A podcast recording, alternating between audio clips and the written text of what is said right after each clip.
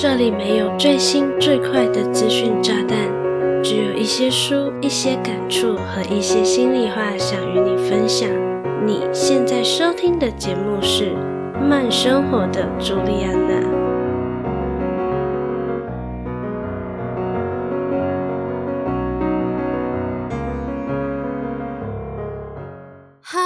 家好，我是朱莉安娜，感谢你收听《慢生活的朱莉安娜》第五十二集。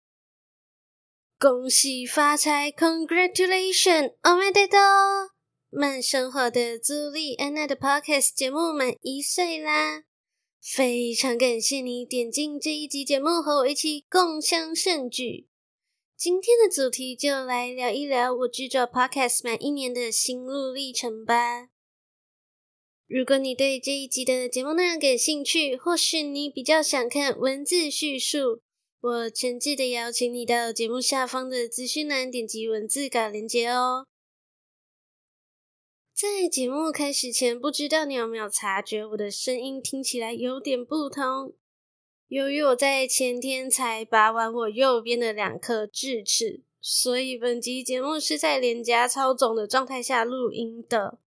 而且我也不敢张大嘴巴说话，要是听起来模糊不清，还望多多包涵。那我们就开始本期的轻松内容吧。假如你是从去年节目成立就收听至今的听众，不知道你是否还记得慢生活的朱莉安娜的节目诞生原因呢？为了让你温故而知新，也让新朋友可以更了解这个节目，我就快速的说明节目创立的初衷。我在二零二零年，也就是 Podcast 元年，就很想做 Podcast 节目，也和朋友组成搭档，准备创立聊东南亚奇案类型的节目。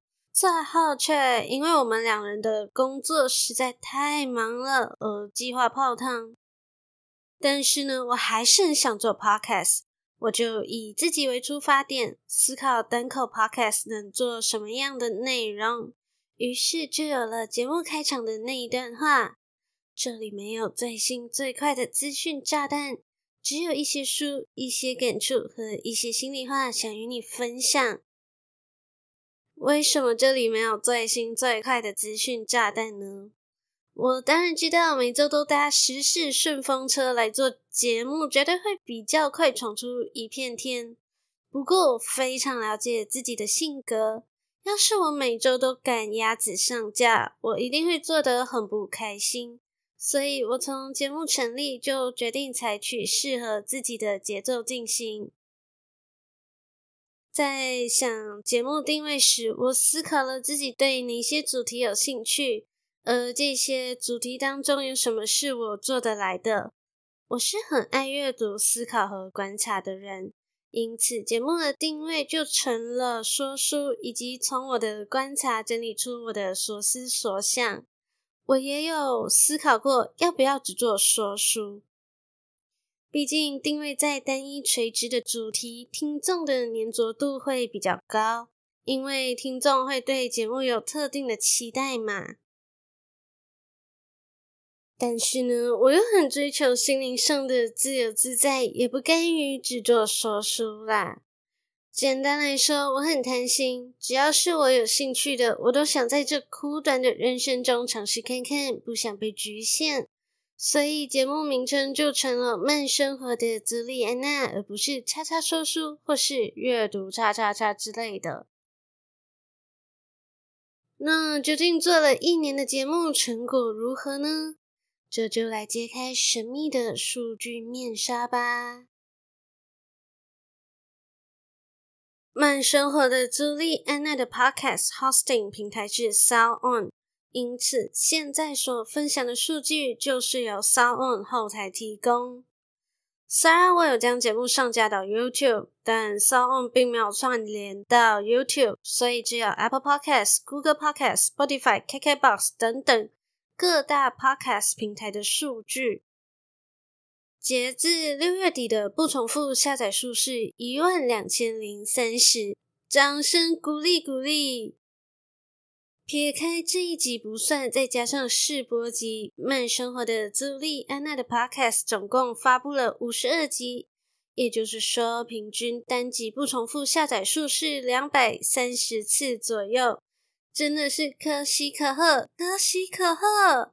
这个数字已经给我莫大的鼓励。我在刚成立节目时，完全不敢设定要有多少的收听数。虽然现在也没有设定明确的数字啦，但当时的我只有一个朴实无华的目标，也就是有人收听就好。如果每一集的不重复下载数都是不同的人，也就是说每一集都有将近两百三十个人在收听慢生活的朱莉安娜，这叫我如何不感动？作为一个 I 型的内向人，假设你叫我站在两百三十个人面前侃侃而谈，我真的是臣妾做不到啊！撇开不重复下载数，究竟有多少人真的有订阅慢生活的朱莉安娜呢？由于 Podcast 平台的前台似乎都不会把订阅数秀出来。为了在节目中赤裸公开，我花了点时间进行统计。截至六月底，Sound 的订阅数是十六人，Spotify 的订阅数是八人，Apple Podcast 和 Google Podcast 的订阅数相同，都是十四人。而 YouTube 则不愧是 YouTube，订阅数有三十三人，总计至少有八十五人订阅了慢生活的朱莉安娜。虽然订阅数少少的，但我的感动是千真万确啊！非常庆幸有个 Podcast 平台能让我畅所欲言，而且还收获了一批愿意听我说话的听众。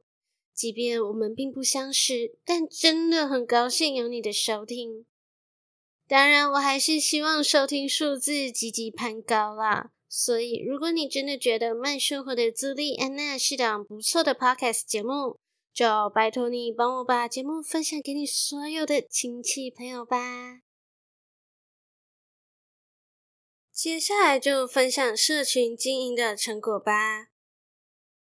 我在 Facebook 和 Instagram 都有开设慢生活的朱莉安娜的账号，但我并没有花太多的心思在 FB 上，主要拿来备份，或是在相关社团中小小宣传节目。由于我比较常滑 IG，而且我设定的 TA 年龄层也和我相近，约莫二十到三十岁，我觉得这个年龄层应该比较常看 A G 吧，所以我把大部分的心力都花在 A G 上。还是其实你们比较常看 Twitter 或是 Discord，还是抖音或是小红书？Anyway，截至目前的 FB follower 是。一百一十七人，而 A G 的 follower 是一百零三人。虽然和我想象中的有所落差，但很显然，FB 的追踪数都来自我的家人朋友，因为是我逼他们按赞的。而 IG 更可能是收听了我的节目，或是看到了我的贴文才追踪我的。分享了这么多的数字，是时候讲回比较感性的部分了。我觉得做单口 podcast 是一件蛮寂寞的事情，毕竟我没有 partner。从节目的主题发想一路做到节目上线，都是一手包办，因此我很看重听众回馈。假如我一直有产出，却仿佛把心血丢入海里，真的会怀疑自己啊。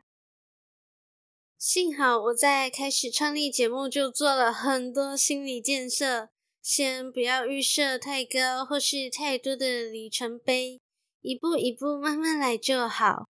不然总是希望事事完美的我，绝对不会将节目做到一周年，可能在前面不到第四集就收摊了。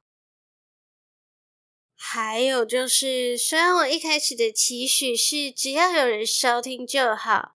但我肯定还是会不甘于此嘛，所以我在每一季都会检讨当季的收听和社群经营的成效。目前做到了第四次，只不过我的心里是越绩效评估越毛底，总觉得我没有抓到听众的喜好，不太了解我的 TA 究竟比较喜欢怎么样的主题，因此在增加收听和订阅数上还是很吃力。我在想，或许是我的听众和我很像吧，都是 I 型内向者。所以不会给我热情的回复，或是与我交流。但是呢，我相信只要我继续努力做出我觉得很棒、很优秀的节目，你们还是会继续默默的支持我的，对吧？另外，我还想自我揭露一个小秘密，那就是我的口条不怎么样，以及我的思考模式可能有点跳跃。因此，我需要时间和精力来斟酌我要说的话，才不会让听的人感觉词不达意。所以，慢生活的朱莉安娜的节目内容都是先有梳理过的文字稿才开始录音的。当然，在录制的过程中，我可能会边录音边改稿，但完全做不到没有写稿就录音。如果你是很常收听不同类型 podcast 节目的听众，应该都对此有所察觉吧，但你还是包容了我，真的感动到不行啊！说到感动，等一下还有让我无比感动的环节。在广告过后，我要来念这一年里收到的听众留言。如果你是曾经留言给我的听众，就别走开，要继续收听节目哦。嗨。很高兴你愿意将节目收听到这里。现在是中场休息时间，让我郑重的向你介绍我们的 Podcast 剪辑服务上线喽。剪辑是一件繁琐却非常重要的工作，好的剪辑可以让你的节目更具有吸引力与专业感。如果你想要踏入 Podcast 领域，却没有足够的时间或是经验，就请你把节目交给我们吧。我们可以帮你的节目去无存菁，理出节目的高潮，让你的节目听起来更顺畅和抓人耳朵。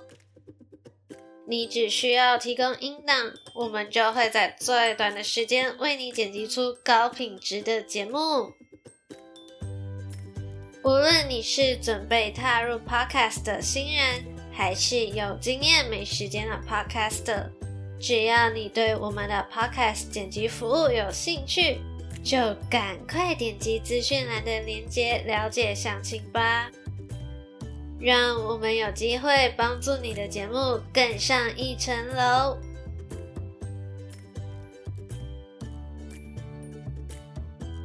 广告结束，让我们回到节目里喽。欢迎回来，继续收听。尽管我在每一集的节目结尾都有 call to action，请你到 Apple Podcast 或是 Spotify 给我五颗星加留言，但我收到的第一则留言却来自 YouTube 哦。因此，我先念 YouTube 的听众留言。第一则留言来自 Jamie Chang，他在第七集《那些伤人的话都不是真的》的节目中留言说：“喜欢你的声音，真的非常谢谢你的喜欢。”第二则留言来自 Layla，他在第三十四集《五个避免熬夜回圈的方法》中留言说。口条跟一些冗言赘字让人听下来比较吃力，所以没完全听完，但感觉内容不错，加油！天哪，我真的超爱这则留言。虽然我有意识到我在讲话时的赘字蛮多的，但我一直误以为要让节目听起来保有人性，就必须有点赘字，结果并不是。感谢 Layla 的留言提醒了我。另外就是很多人都有反映过的，我说话的速度偏慢，听起来很吃力。我在私底下确实是个讲话反应都偏慢的人，再加上刚开始做节目时的自信不足，导致讲话的速度更慢了。因为我害怕我会不会讲得不好。但是现在的我录制节目的讲话速度已经有所进步了，非常感谢提点我和持续收听每一集节目的你，愿意等待我的进步。